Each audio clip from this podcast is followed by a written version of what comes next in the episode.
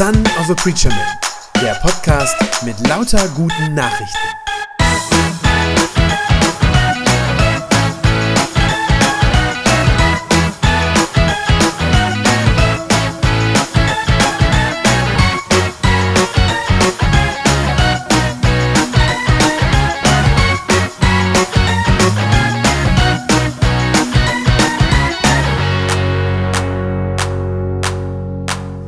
Denn die Bibel eigentlich? Das ist ja gar nicht so leicht zu sagen, beziehungsweise, ich sage es mal so, es ist sehr umstritten.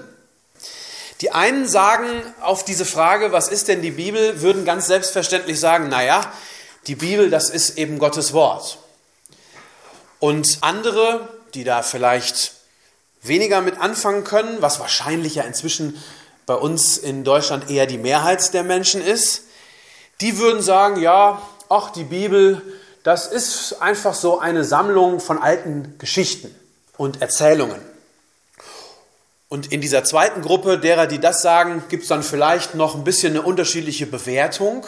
Ja, dass also diejenigen, die dem Glauben eher noch ein bisschen wohlgesonnener gegenüberstehen, die würden dann vielleicht sagen, ja, das sind ganz besonders wertvolle Geschichten, Geschichten, die also wertvolle Erfahrungen von Menschen widerspiegeln würden die einen vielleicht sagen. Und die anderen, die so vom Glauben gar nichts, gar nichts halten, rundheraus nichts halten, würden sagen, ach, das ist einfach nur ein dummes, altes Märchenbuch, das aber für uns gar keine Bedeutung mehr hat. Also, die einen sagen, die Bibel kommt direkt von Gott, ist Gottes Wort. Die anderen würden sagen, nein, nein, die Bibel ist von Menschen gemacht und dann kann man das immer noch positiv oder negativ bewerten, aber so ist jedenfalls dann der Blick darauf. Aber die Frage, die ich jetzt heute stellen möchte, ist, wie sieht die Bibel sich denn eigentlich selbst? Was sagt denn die Bibel, was sie selber sei? Ich habe da einen Vers mitgebracht, nur ein Vers aus dem zweiten Timotheusbrief aus dem dritten Kapitel, Vers 16. Da schreibt Paulus, alles, was in der Schrift steht, ist von Gottes Geist eingegeben. Und dementsprechend groß ist auch der Nutzen der Schrift. Sie unterrichtet in der Wahrheit, sie deckt Schuld auf, sie bringt auf den richtigen Weg und erzieht zu einem Leben nach Gottes Willen. Was ist die Bibel? Was da als erstes steht, ist, die Schrift, also die Bibel, ist eingegeben von Gottes Geist. Eingegeben von Gottes Geist. Also die Bibel sagt über sich selbst, dass Gott etwas mit ihrer eigenen Entstehung zu tun hatte, dass Gott da mitgewirkt hat durch seinen Geist. Aber wie muss man sich das vorstellen? Das ist ja vielleicht immer noch ein wenig unkonkret. Haben dann vielleicht einfach doch die Leute recht, die ich ebenso in der ersten Gruppe erwähnt habe, die sagen, ja, die Bibel kommt einfach direkt von Gott. Ja und nein. Es ist ein klein wenig komplizierter. Wir müssen, um an dieser Stelle weiterzukommen, verstehen, was das denn heißt, dass der Heilige Geist wirkt, wie der das denn tut. Wenn jemand zum Glauben an Jesus kommt, dann kommt Gottes Geist und erfüllt denjenigen. So heißt es an vielen Stellen in der Bibel, wird immer wieder dieses Bild vom Wohnen benutzt. Also der Heilige Geist zieht in denjenigen, der an Jesus glaubt, zieht der ein und wohnt dann in ihm drin, wohnt in seinem Herzen. 1. Korinther 3, da heißt es, schreibt Paulus, wisst ihr denn nicht, dass ihr Gottes Tempel seid und dass der Geist Gottes in euch wohnt? Dabei ist der Heilige Geist, wenn er einzieht bei uns, gleichzeitig ein sehr höflicher und ein rücksichtsvoller Mitbewohner, so will ich das mal sagen. Das heißt, er verdrängt nicht unseren eigenen Geist. Er ersetzt ihn auch nicht. Wir bleiben immer noch wir selbst, auch wenn Gottes Geist in uns einzieht und in uns wirkt. Unser Denken, auch das, was wir fühlen, das bleibt intakt. Wir sind wir. Und das bleiben wir auch. Unsere Persönlichkeit, das, was uns ausmacht, unser Geist wird also nicht einfach ausgetauscht gegen den Geist Gottes, der dann irgendwie alles in uns drin dominieren würde und uns zu Marionettenpuppen machen würde. Das ist nicht so. Sondern Gottes Geist lebt in uns drin, ist etwas sehr Lebendiges und er spricht zu unserem Geist, zu unserem menschlichen Geist. Das heißt, Gottes Geist verdrängt unseren menschlichen Geist nicht, sondern er durchdringt ihn. Gottes Geist zeigt uns dann vieles über Gott. Er macht uns klar, wie Gott wirklich ist. Er lässt uns verstehen, was Gottes Wille ist, was Gott auch von uns möchte. Und er malt uns vor allem Gottes Liebe vor Augen. Und er schenkt uns einen festen Glauben daran, dass wir zu Gott gehören, dass wir bei ihm angenommen sind. Das ist das, was der Geist tut, wenn er zu unserem Geist, zu unserem menschlichen Geist spricht. So redet Gottes Geist zu unserem Geist und durchdringt uns. Und genauso müssen wir uns auch die Entstehung der biblischen Schriften vorstellen. Genau das ist auch passiert, als Menschen die Bibel geschrieben haben. Gott hat nicht einfach ein fertiges Buch vom Himmel herabgeworfen. Das wäre eine völlig falsche Vorstellung. Ja, Gott hat noch nicht einmal Wort für Wort ganz genau diktiert, so wie man einer Sekretärin diktiert, was da stehen soll. Das hat er nicht getan. Das übrigens, diese Vorstellung, ist die Vorstellung im Islam.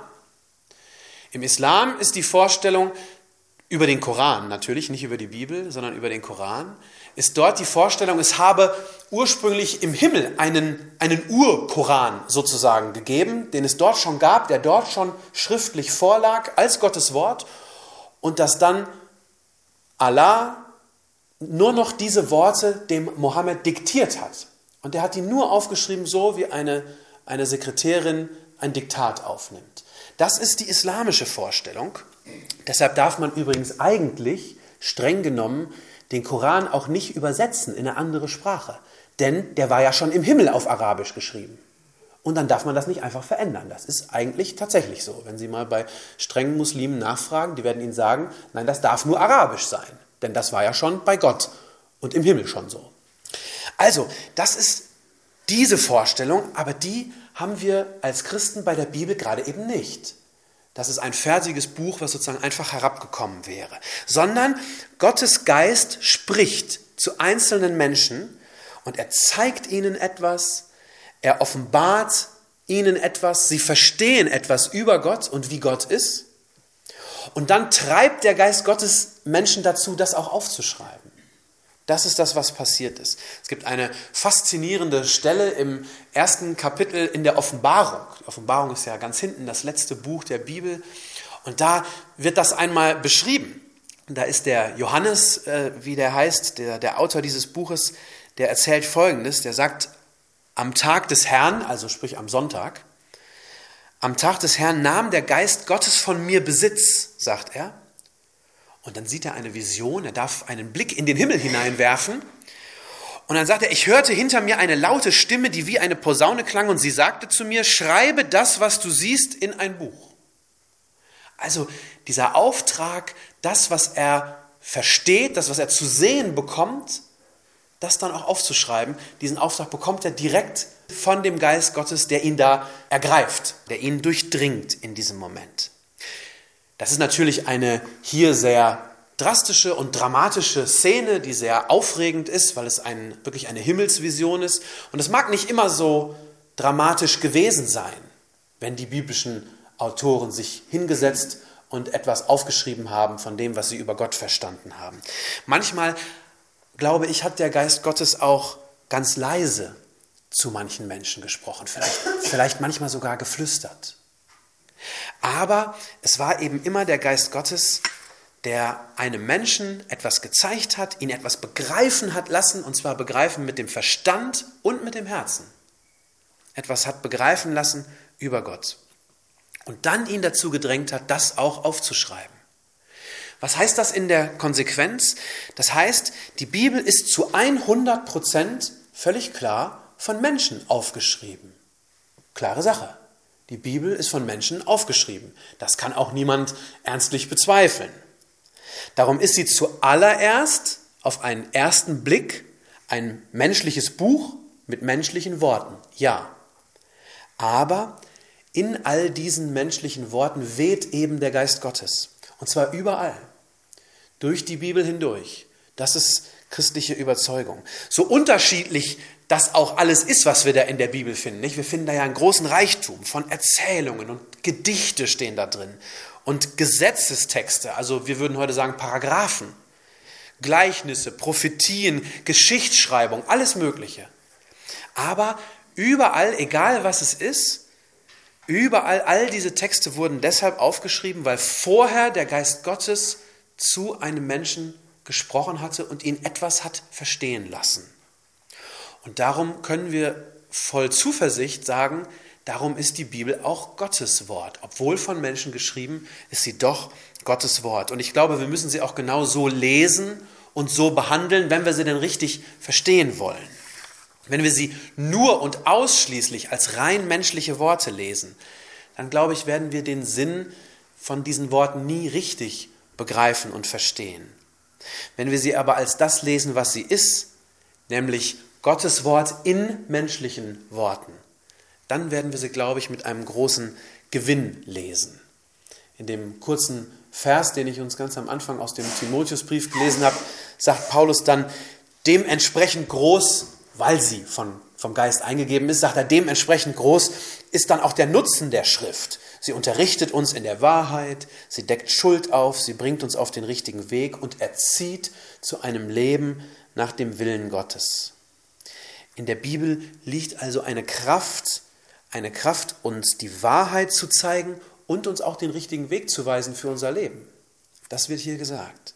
Und diese Kraft ist nicht irgendeine Kraft, sondern das ist die Kraft dieses Geistes Gottes, der all diese Schrift eingegeben, eingehaucht hat. Das war eine gute Nachricht vom Son of a Preacher Man. Wenn sie deinen Glauben gestärkt hat, dann abonnier doch einfach meinen Podcast bei Spotify, iTunes oder podcast.de und gib mir ein Like auf Facebook. Ich hoffe, du hörst mal wieder rein. Gott segne dich und bis bald.